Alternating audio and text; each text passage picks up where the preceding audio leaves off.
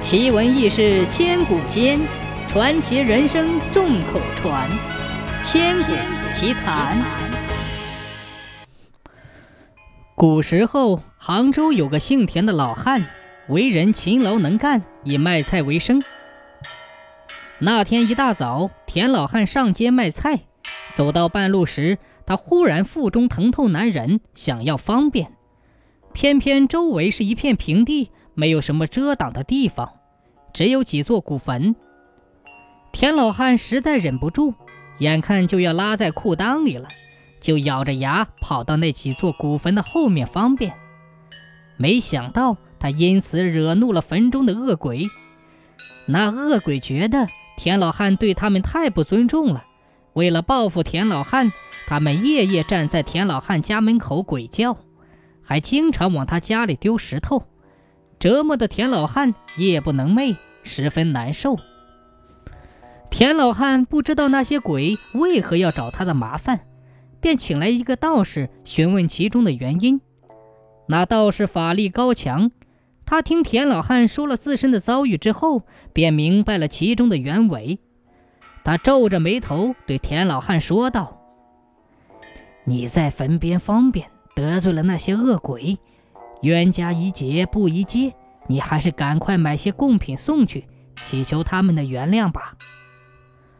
田老汉知道自己得罪了恶鬼，心中又惊又怕，便准备了上好的贡品，来到了那几座古坟前赔礼道歉，请求那些恶鬼放过他。田老汉诚心诚意的赔礼道歉，没想到那些恶鬼却因此赖上了田老汉。他们要求田老汉每天到坟前送贡品，只要田老汉有一天不给他们送贡品，他们就会用丢石头、鬼叫的方式折磨田老汉，逼得田老汉不得不按照恶鬼们的要求去做。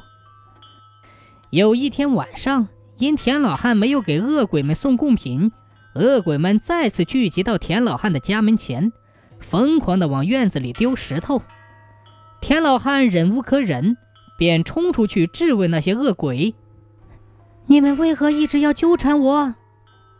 恶鬼们看到田老汉出来，便表示他们早就没吃过贡品的滋味了。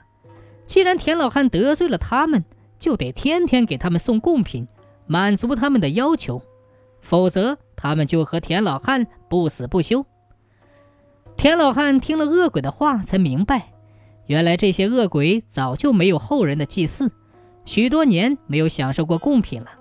因他准备的贡品太好，那些恶鬼为了能继续享用，便缠住了他。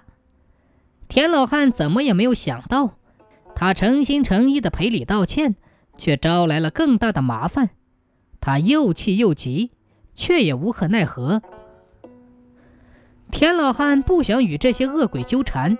不得不每天买贡品给这些恶鬼送去，可是他并不是什么有钱人，眼看好不容易攒下的积蓄就要花光了，田老汉认为不能再由那些恶鬼摆布了。他思来想去，最终想出了一个胆大的主意。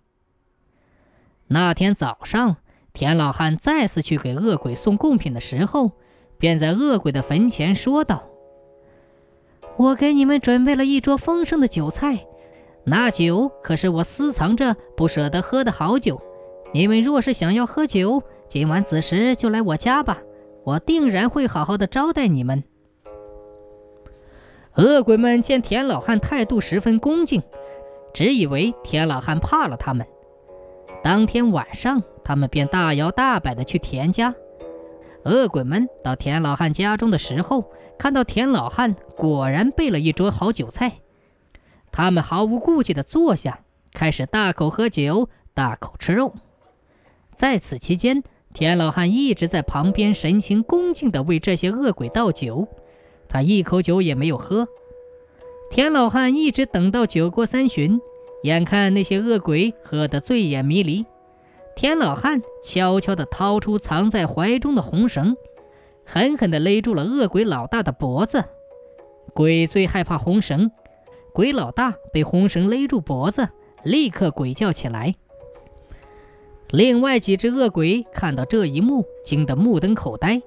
他们怕田老汉会像对付鬼老大一样对付他们，纷纷吓得逃命去了。田老汉则用红绳勒死了鬼老大，然后剥下他的鬼皮。次日天一亮，田老汉便在街上卖起了鬼皮。那些恶鬼本想找田老汉报仇，却得知田老汉将鬼老大勒死。还在街上卖起了鬼皮，一个个吓得心惊胆战。此后，他们再也不敢找田老汉的麻烦，遇到田老汉都会绕道走。田老汉的生活从此恢复了平静，他再也没有遇到过怪事。